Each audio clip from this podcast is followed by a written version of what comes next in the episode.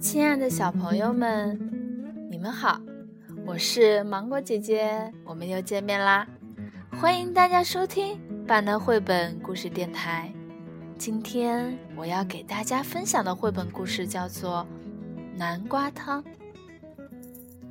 森林里有一间古老的小白屋，园子里种了很多很多南瓜，那里有闻起来。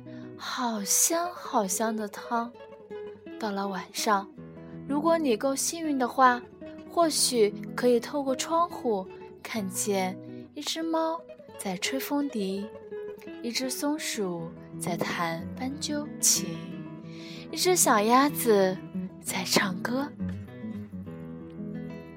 南瓜汤，这是你喝过世界上最好喝的汤。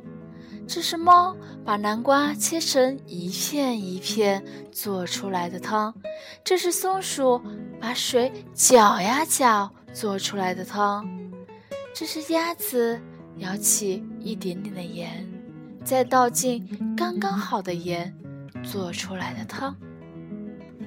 他们稀里呼噜地喝汤，一起弹琴歌唱，然后跳上床。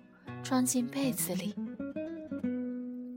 那是猫缝出来的被子，那是松鼠绣了花边的被子。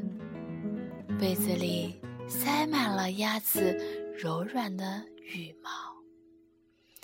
古老的小白屋里平静和谐，他们分头做自己的工作，他们都很快乐。可是。有天早晨，鸭子早早起来，它轻手轻脚地走进厨房，对着松鼠专用的汤勺微笑。如果我来做大厨的话，它喃喃自语：“那不是很好吗？”一张凳子，跳上去，踮起脚尖，直到他的嘴终于。碰到了汤勺的顶端，哐当，汤勺掉了下来。然后鸭子快快走回卧室，高举的汤勺说：“今天轮到我来搅汤。”那是我的，松鼠尖叫：“搅汤是我的事，还给我！”你太小了，猫凶巴巴地说。我们要按照原来的方式煮汤。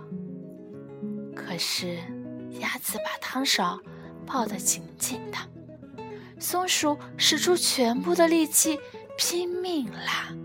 忽然，哎呀，汤勺飞到了半空中，转呀转，打中了猫的头。这下麻烦大了，这间古老的小白屋里。充满了激烈的争吵、吼叫和混乱。我不要住在这里了，鸭子哭哭啼啼地说：“你们从来不让我帮忙。”他把行李装进推车，戴上帽子，摇摇摆摆地离开了。等我们清理好以后，猫生气地大吼。你会回来的。松鼠也握着它的汤勺，在空中挥来挥去。可是，鸭子并没有回来，没有回来吃早餐，没有回来吃午餐。我会找到它的，猫带着嘲笑的口气说：“它只不过做躲在外面罢了。”我敢打赌。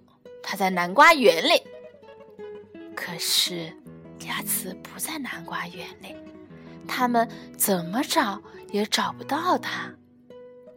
于是他们只好等，等了一个好长好长的下午。猫看着门外，松鼠在地板上来来回回的走，嘟着。等那只鸭子回来，一定会跟我们道歉的。可是，鸭子并没有回来，甚至没有回来喝汤。汤不是那么好喝，他们煮的太咸了。反正他们也不饿，他们对着碗昌哭泣，眼泪掉进汤里，把汤弄得更咸了。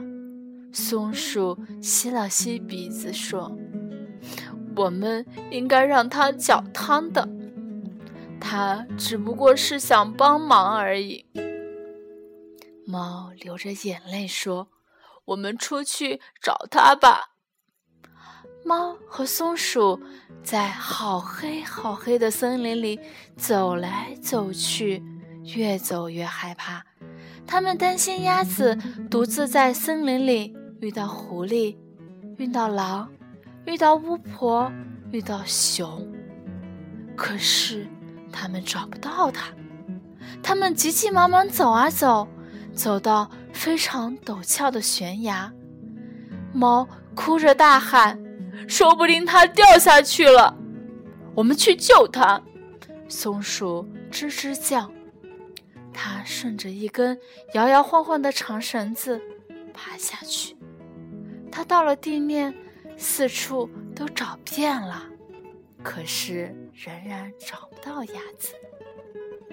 然后猫悲伤地说：“说不定鸭子找到比我们更好的朋友了。”有可能，松鼠大叫：“那些朋友愿意让它帮忙。”他们拖着沉重的步伐往回走，一路上越想越觉得他们的想法准没错。可是快到家时，他们看到古老的小白屋里亮着灯，是鸭子。他们一边尖叫。一边冲了进去，鸭子看到他们好高兴。鸭子说：“它好饿，虽然已经很晚了，他们还是决定一起做一些南瓜汤。”鸭子搅汤的时候，猫和松鼠一句话也没说。即使鸭子搅得太快，把汤溅到锅子外面。即使锅子烧起来了，猫和松鼠还是没有说话。然后，鸭子告诉松鼠要放多少盐。结果，这一碗汤是他们喝过最好喝的一碗汤。就这样，古老的小白屋又恢复了。平静和谐，直到鸭子说：“我现在想要吹风笛。”好啦，今天的绘本故事就分享到这里啦。还有更多更好听的绘本故事，请大家继续收听斑斓绘本故事电台。小朋友们，晚安喽！